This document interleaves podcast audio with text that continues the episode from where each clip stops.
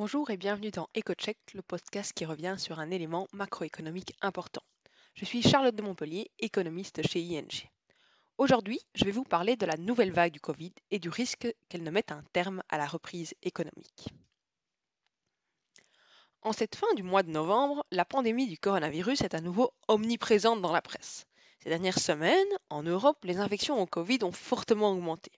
Le nombre de nouvelles infections par jour a ainsi été multiplié par 7 depuis la mi-octobre, malgré un niveau de vaccination relativement élevé en Europe. Malheureusement, bien que la vaccination ait limité le nombre de décès dus au coronavirus, elle n'a pas permis de stopper la pandémie. Les troisièmes doses semblent désormais nécessaires et la présidente de la Commission européenne, Mme von der Leyen, a déjà appelé tous les États membres à se dépêcher de distribuer ces boosters. En outre, le nouveau variant Omicron vient d'apparaître, faisant craindre le pire car on ne sait pas si les vaccins existants pourront offrir une résistance suffisante contre cette nouvelle forme de la maladie. Cette nouvelle vague a évidemment un impact négatif sur les perspectives économiques. La bonne nouvelle est que par rapport au début de 2020, les entreprises s'adaptent mieux aux restrictions. Elles sont plus résilientes, de sorte que la diminution de la production causée par les restrictions est moins importante que lors de la première vague.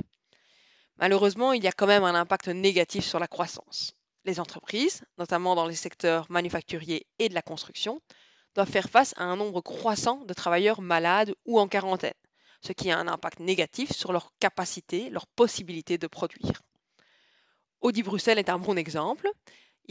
L'entreprise a dû fermer pendant une semaine en raison d'un nombre important de cas positifs au coronavirus parmi son personnel. Et puis, à côté de ça, il y a également un impact négatif sur la consommation. On a vu que la confiance des consommateurs a chuté en novembre, tant dans la zone euro qu'en Belgique. Et cette chute pourrait bien se poursuivre en raison de cette nouvelle vague de la pandémie. Cela rend les consommateurs plus prudents et ils tendent à diminuer leur consommation. Évidemment, les fermetures des secteurs entiers, les couvre-feux, les confinements impactent encore plus fortement la consommation des ménages et donc la croissance économique. Et on sait qu'à l'heure actuelle, mis à part en Autriche, nous n'en sommes pas là. La plupart des pays européens euh, n'ont pas imposé de confinement. Mais on ne peut pas exclure que la situation évolue dans cette direction. Ceci étant, même sans nouveau confinement ou fermeture de secteurs entiers, dans l'état actuel des choses, nous assisterons à un fort ralentissement de la croissance en Europe au quatrième trimestre de 2021 et au premier trimestre de 2022. Cela signifie-t-il que nous allons connaître une forte récession, donc un chiffre de croissance négatif pendant deux trimestres? On ne peut pas l'exclure complètement, mais ce n'est pas notre prévision à l'heure actuelle.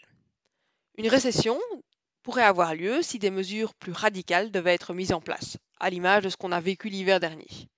En particulier, la fermeture des écoles est un élément très important, les recherches montrent en effet que la fermeture des écoles est un des facteurs les plus significatifs ayant un impact négatif sur l'économie. Ne serait-ce que parce que, sans solution de garde pour leurs enfants, les parents d'enfants ont du mal à travailler.